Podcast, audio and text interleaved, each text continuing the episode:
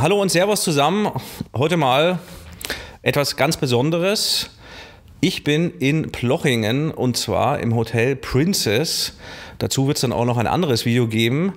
Habe aber hier einen Gast, obwohl wir sind ja beide zu Gast, ähm, habe hier jemanden zum Gespräch. Und zwar den Christian vom Mises Karma Podcast. Vielleicht habt ihr das ja mal mitbekommen. Ich glaube, ich war zweimal schon zu Zweimal, Gast.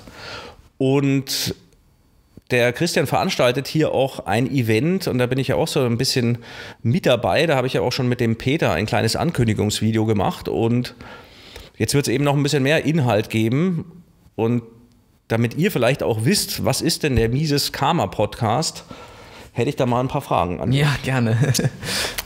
Also, ähm, Mises Karma, es hat irgendwas mit Mises zu tun, aber vielleicht stellst du dich noch mal kurz vor. Ich habe das ja nicht so wirklich cool gemacht. Und ja, wie bist du zu diesem Podcast gekommen? Ja. Ja, also ich bin der Christian. Ähm, ich mache seit 2019 den Podcast Mises Karma, wie du gesagt hast. Und äh, ja, die Idee ist eigentlich relativ spontan entstanden. Ich habe zu dem Zeitpunkt ähm, gerne so Artikel gelesen, vor allen Dingen beim Mises Institut auf der Website und dachte mir dann irgendwann, ähm, ich würde gerne mal wieder irgendwas machen, was ich äh, veröffentlichen kann.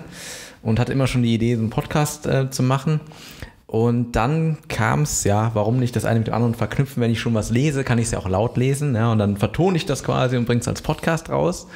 Also das war dann so die Initialidee, Artikel vorlesen ähm, und die als Podcast rausbringen. Und dann ist aber relativ schnell schon so gekommen, dass ich dann auch mir gedacht hatte, gut, wenn das einmal so ein Podcast schon steht, dann kannst du ja auch mal Gäste einladen.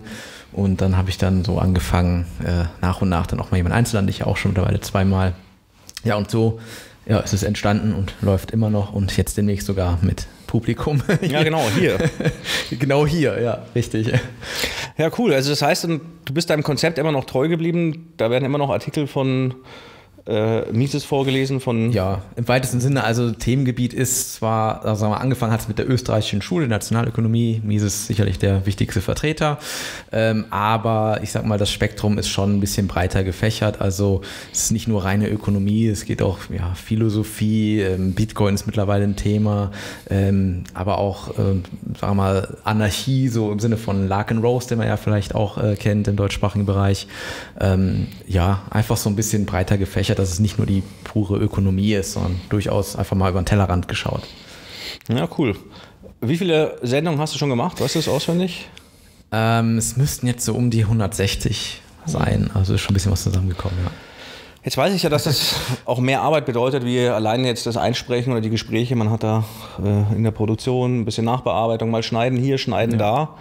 Ähm, was motiviert dich, das zu machen? Denn ich gehe jetzt mal davon aus, du machst das nicht, weil du dafür fürstlich entlohnt wirst, sondern nee. du, du wirst einen anderen Antrieb haben. Was treibt dich an?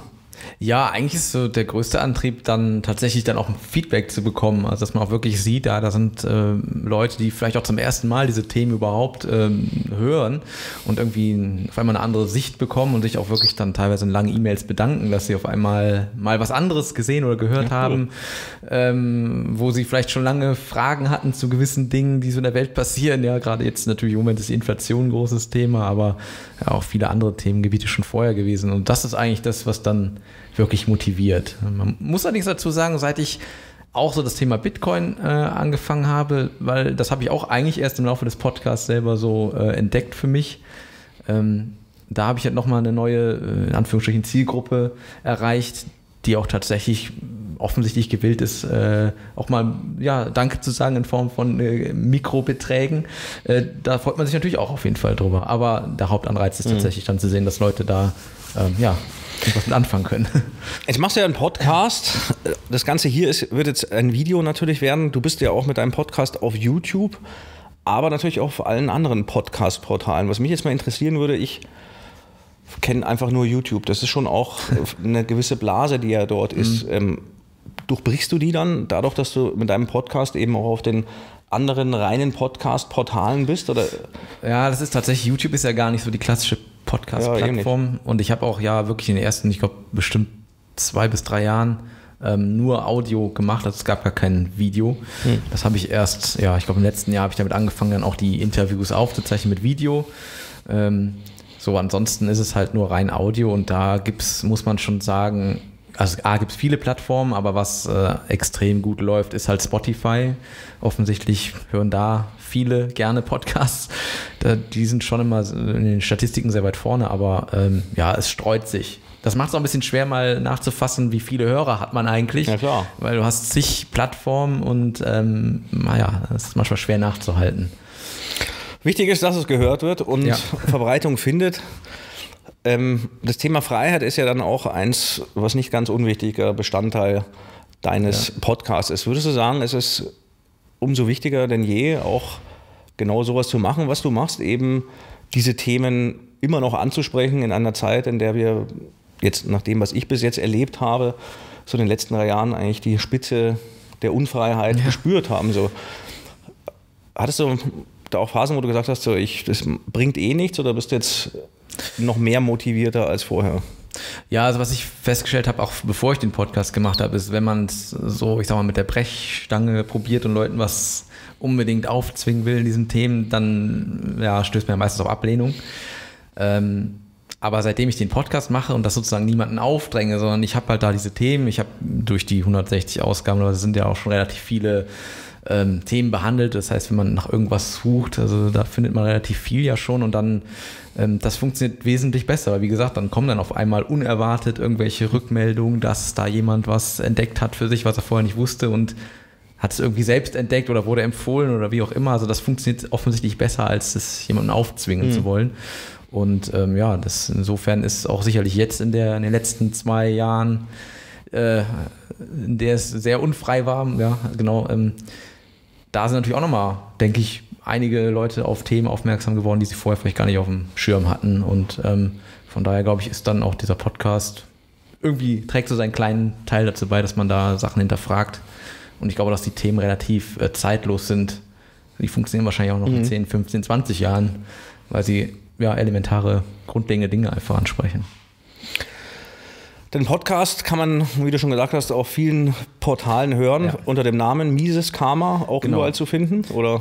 Genau, Mises Karma, ähm, da findet man das, wie gesagt, Mises dann in Anlehnung an den Ökonomen Mises, also nur mit I geschrieben. Da, wer, das gibt es natürlich auch, äh, wer sich damit ja nicht auskennt, klar wird erstmal denken, das ist ja ein Schreibfehler, stimmt da irgendwas nicht. Nein. Aber äh, ja, genau, nein, das ist Absicht so, aber ja, den findet man auf jeden Fall unter Mises Karma oder auf die Website miseskarma.de. Da sind dann auch alle Links zu allen Plattformen, also sollte man eigentlich ganz gut finden. Ist auch überall kostenfrei. Das heißt, jeder, der Spotify eh schon hat, kann sich das dann Genau. Der reinziehen, die das- anderen Plattformen auch. Das heißt, du stellst da ja Inhalt bereit, Content, Wissen, wie eine digitale Bibliothek, jetzt Ja. in dem Sinne im Audio und teilweise auch im Videoformat. Genau. Ähm, ja, ist ja schon eine sehr ehrenvolle Sache, dass du dich da auch so tapfer durchschlägst. Machst das ja auch komplett alleine, oder? Hast du da ein Ja. großes Team im Background? Nee, also hauptsächlich mache ich das schon alleine, das stimmt. Ich habe ein bisschen Unterstützung, was so schon mal Übersetzungen angeht. Ähm, das macht der Andreas Tank für mich, der ja, hat da Spaß dran, die Themen dann äh, mal oder Artikel zu übersetzen. Genau. Und äh, klar, jetzt das Event mache ich auch nicht alleine, da bist du ja auch tatkräftig, tatkräftig mit dabei. Das würde auch nicht funktionieren alleine, aber die eigentliche Podcast-Produktion, ja, das ist dann hauptsächlich dann meine Arbeit, ja. Ja, cool. Also ich, ich würde mich auf jeden Fall freuen, ähm, wenn der ein oder andere vielleicht jetzt auch mal bei dir nochmal in den Podcast reinhört. Gibt es ja auch äh, verschiedenste Themen. ja. Unter anderem ja auch mit mir und der Peter war auch schon zweimal bei dir. Der Ben genau. war Peter, auch schon Ben, ein, ja, ein, die Mal. Folgen mit Ben sind auch äh, wahnsinnig gut angekommen, muss man sagen. Ja, ähm, falls mich der Ben hört, ich habe dich versucht anzurufen. Ich hoffe, das funktioniert noch mit der Nummer. Ansonsten melde dich, Ben. bitte melde Ja, genau, dich. bitte melde dich. Der, äh, ich wurde schon öfter angeschrieben, was denn mit dir ist. Wir sollten mal wieder ein Gespräch machen. Jetzt sitzen wir aber ja hier wegen der Veranstaltung Mises Karma Event. Vielleicht noch ganz kurz abschließend. Was hat dich denn da dann geritten, dass du gesagt hast, jetzt mache ich hier den Podcast und wieso nicht das Ganze mal aus dieser digitalen Welt Ja. in die Realität reinbringen? Ja, ich habe, ja, ich glaube, das war auch im letzten Jahr, habe ich so aus, über, aus einer Laune heraus, würde ich mal sagen, auf Twitter irgendwie geschrieben, so, so laut gedacht quasi, ob man sich das denn vorstellen könnte, dass äh, Mises Karma mal live vor Publikum irgendwas macht. Und da habe ich es einfach so rausgehauen. und da war die Resonanz tatsächlich relativ groß und äh, viel Zuspruch. Und ja, das wäre doch eine tolle Sache. Und dachte ich, ja gut, jetzt nur einfach sowas an, also ankündigen oder ja, darüber zu sprechen und dann nichts machen, ist ja auch doof. Also dann, dann muss er jetzt auch anpacken und äh, ja, dann wurde es dann ernst. Dann habe ich überlegt, okay, was, was genau willst du da eigentlich machen? Ähm, das Hauptding ist natürlich die Lesung. Das heißt, es wird auf jeden Fall auch eine Lesung geben. Aber ähm, wir haben ja jetzt auch zusammen auch schon besprochen, was, was macht man noch alles. Was, das heißt, es wird jetzt ein bisschen mehr als nur eine Lesung. Es kommen also auch Speaker, die äh, hier dann was präsentieren werden. Und wir werden ein Panel haben, wo wir dann diskutieren werden über das ein oder andere Thema.